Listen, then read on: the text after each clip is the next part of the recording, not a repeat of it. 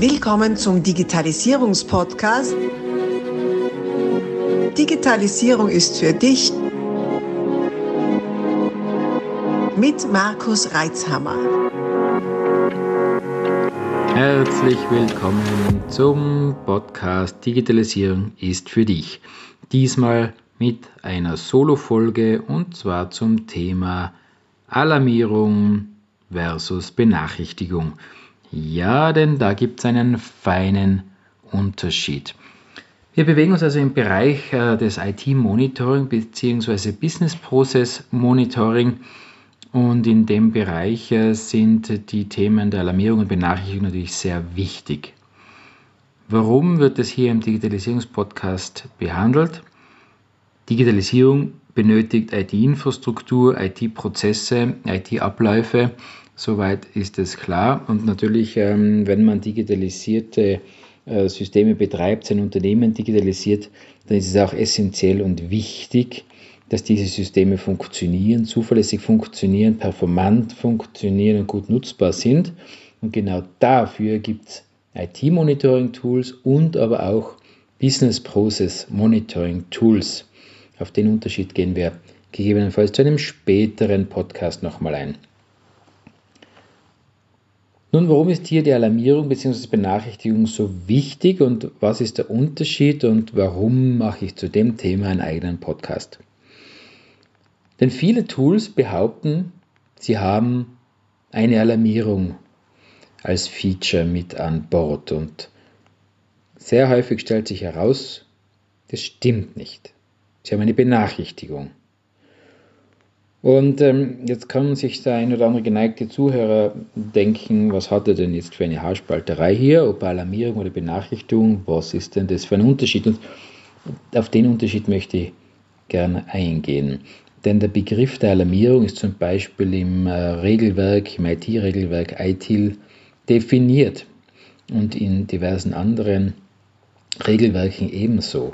Und gemein ist diesen Definitionen immer ein gewisser Ablauf, denn ein Alarm erfordert eine Quittierung, also eine Bestätigung durch die Person oder die Personengruppe, die alarmiert wurde. Und zusätzlich, wenn diese Bestätigung nicht eintrifft, zusätzlich einen Eskalierungsmechanismus hinterlegt. Das heißt vordefiniert, was soll denn passieren, wenn niemand quittiert. Noch dazu für Nachweisbarkeit etc. gehört da auch eine entsprechende Dokumentation dazu, also wer hat wann quittiert oder auch nicht quittiert, wer wurde wann alarmiert, äh, wer hat dann im Endeffekt, äh, also äh, wohin wurde eskaliert, so in dieser Reihenfolge und wer hat dann äh, am Ende dann doch quittiert oder eben auch nicht. Bei einer Benachrichtigung, bei einer Benachrichtigung ist dieser Prozess nicht nötig. Eine Benachrichtigung ist ein Ruf in den Wald ob es jemand hört oder nicht. Die Benachrichtigung ist draußen. Weiter brauchen wir uns nicht darum zu kümmern. Also es ist schon ein äh, feiner, aber sehr wichtiger Unterschied. Jetzt denken wir uns doch, äh, oder stellen wir uns die Situation vor, ein wichtiges, essentielles IT-System fällt aus. Es geht vermeintlich eine Alarmierung raus, die aber nur eine Benachrichtigung ist. Die kommt vielleicht an, vielleicht auch nicht. Jedenfalls fühlt sich niemand zuständig, um sich um dieses Thema zu kümmern und somit bleibt dieser erkannte Fehler unbehandelt. Das kann gravierende Auswirkungen haben. Zumindest einmal wird die Fehlerbehebung verzögert. Natürlich werden sich irgendwann mal die Benutzer melden bei der IT-Abteilung, vielleicht auch die Kunden beim Unternehmen melden, wenn irgendwelche Online-Zugänge nicht funktionieren, Online-Shops nicht funktionieren oder gebuchte Dienste nicht zur Verfügung gestellt werden. Doch für diese äh, Vorgänge hätten wir extra IT-Monitoring und Business-Prozess-Monitoring, um genau das zu verhindern. Erstens zu verhindern, dass Kunden äh, Reklamationsgründe haben und einen äh, nicht funktionierenden Dienst vorfinden und auch zu verhindern, dass die internen Benutzer in ihrer Arbeit eingeschränkt werden, weil sie gewisse Dienste nicht nutzen können und die Benutzer äh, der IT sozusagen als Sensor missbraucht werden, sprich als die Komponente, die Fehler entdecken und melden muss. IT-Monitoring-Systeme und Business-Process-Monitoring-Systeme werden ja eingesetzt, um eben rascher Fehler zu erkennen, Fehler zu erkennen, bevor sie für die User oder für die Kunden merkbar sind und entsprechend schnell reagieren zu können und zu beheben. Und genau da ist die Alarmierung ein sehr, sehr wichtiger Baustein. Wie schaut also eine gute Alarmierung aus? Äh, wir bleiben wieder bei dem Beispiel, ein IT-Service fällt aus, zum Beispiel im SAP kann man aus der Niederlassung äh, Wien nicht mehr zugreifen, nicht mehr buchen. Das System, idealerweise wenn es ein Business Process Monitoring System ist, simuliert im Hintergrund permanent solche Buchungen, erkennt, mh, das System ist nicht verfügbar oder es ist auch vielleicht zu langsam, also die Antwortzeiten stimmen nicht und setzt entsprechend eine Alarmierung ab. Ein gutes Alarmierungssystem äh, hat die Fähigkeit oder die Funktion, dass man hinterlegen kann, wer, also wer, welche Person oder welche Personengruppe zu welcher Zeit für welches Problem verantwortlich oder zuständig ist. Das bedeutet, man kann dann vor allem für komplexere oder größere IT-Umgebungen relevant einen Bereitschaftsplan hinterlegen. Man kann hinterlegen, gibt es einen Nachtdienst, gibt es nicht keinen Nachtdienst, wer hat wann Dienst und vor allem wer ist eben für dieses Thema der Remote-Buchung SAP verantwortlich und zuständig. Und jetzt geht ein Alarm an diese Person oder Personengruppe raus. Dieser Alarmierungsprozess muss auch ermöglichen, dass eine Person aus dieser Personengruppe eine Quittierung zurückschickt, also eine Bestätigung, ja, Alarm erhalten und ich kümmere mich darum. Auch diese Bestätigung und auch wer diese Bestätigung abgesetzt hat, wird im System dokumentiert. Somit ist dieses Problem für alle anderen, wenn Sie ins Portal schauen, ersichtlich, dass sich jemand darum kümmert. Man könnte gegebenenfalls jetzt noch aktiv an die anderen Mitglieder der Personengruppe einen Hinweis ausschicken, eine Benachrichtigung in dem Fall, dass sich ein Kollege bereits dieses Themas angenommen hat und die können sich dann wieder ihrem Tagesgeschäft oder auch ihrer anderen Tätigkeit, wenn es eine Bereitschaft ist, widmen. Kommt jetzt keine Quittierung von niemandem, dann muss dieser Prozess, dieser Alarmierungsprozess vorsehen, dass nach einer gewissen Zeit eine weitere Handlung erfolgt. Zum Beispiel könnte es sein, dass man an dieselben Personengruppe einen Weckruf ausschickt. Das ist interessant, wenn man in der Nacht der Bereitschaft hat, wo die Leute schlafen, äh, damit, damit man zum, die anruft, automatisiert anruft und die äh, sozusagen aufgeweckt werden. Andere Variante ist, man äh, schickt diesen Alarm nur an eine andere Personengruppe. Eskaliert es also in der Organisation entsprechend weiter. Alle diese Schritte werden dokumentiert und protokolliert automatisch im Hintergrund. Warum ist es so wichtig, das zu dokumentieren? Einerseits, um, falls es äh, zu, zu, Komplikationen kommt, die Organisation optimiert werden muss, nachvollziehen zu können, wo dem äh, hier angesetzt werden soll. Andererseits natürlich auch für diverse Zertifizierungen äh, bis hin zu Audits und Wirtschaftsprüfern, die diese Protokolle benötigen, um sehen zu können, ob und, und wie die Alarmierungsprozesse funktionieren. Wann macht eine Benachrichtigung Sinn? Eine Benachrichtigung macht Sinn, äh, um zum Beispiel einen erweiterten Personenkreis von gewissen Dingen zu informieren. Einerseits, wie wir schon gesagt haben, zum Beispiel äh, in der, in der Gruppe der IT-Verantwortlichen äh, diese zu benachrichtigen, dass ein Kollege sich eines Problems schon angenommen hat und dass sie sich im Moment nicht weiter darum kümmern müssen. Das ist sehr hilfreich, weil natürlich man damit extrem viel Zeit sparen kann. Interessant kann eine Benachrichtigung auch sein, dass man zum Beispiel über einen, ein Wartungsfenster die Abteilungsleiter oder auch die User informiert. Da braucht man keine Quittierung.